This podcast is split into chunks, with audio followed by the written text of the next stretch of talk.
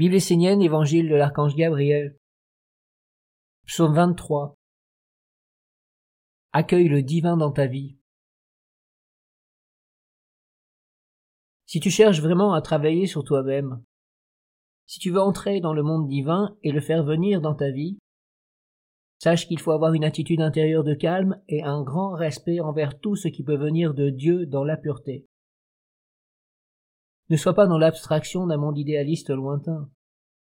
Sache qu'au-delà des apparences, ta vie est emplie d'un monde sacré se trouvant au-delà de tout ce que l'on peut définir avec des formes, des mots, des sons, des couleurs.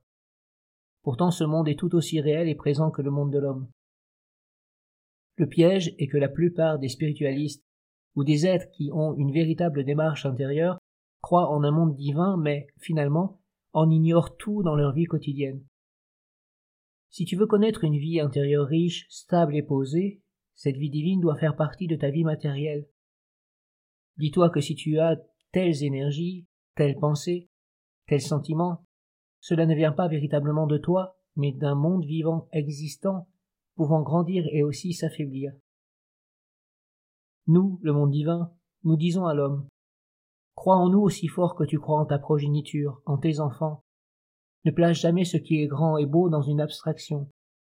Ce que tu rends abstrait, tu ne pourras jamais le goûter ni le vivre, et tu finiras par ne même plus le connaître. Le monde divin ne doit jamais être rendu abstrait, car autrement il devient faible dans la vie de l'homme. L'homme est sur la terre pour vivre l'alliance avec le monde divin dans la réalité de la maîtrise et de sa vie concrète. La paix vient d'un autre monde, c'est certain, et si l'homme veut la connaître, il doit s'associer avec elle, et met tout en œuvre dans sa vie pour l'incarner, pour lui faire un corps. Il connaîtra alors la paix, parce qu'il aura créé toutes les conditions pour vivre avec elle. Cette sagesse est primordiale, et sans elle, l'homme va de faiblesse en faiblesse, épuise toutes les forces qui sont en lui sans pouvoir aboutir à une plénitude et une réalisation stable, forte et lumineuse.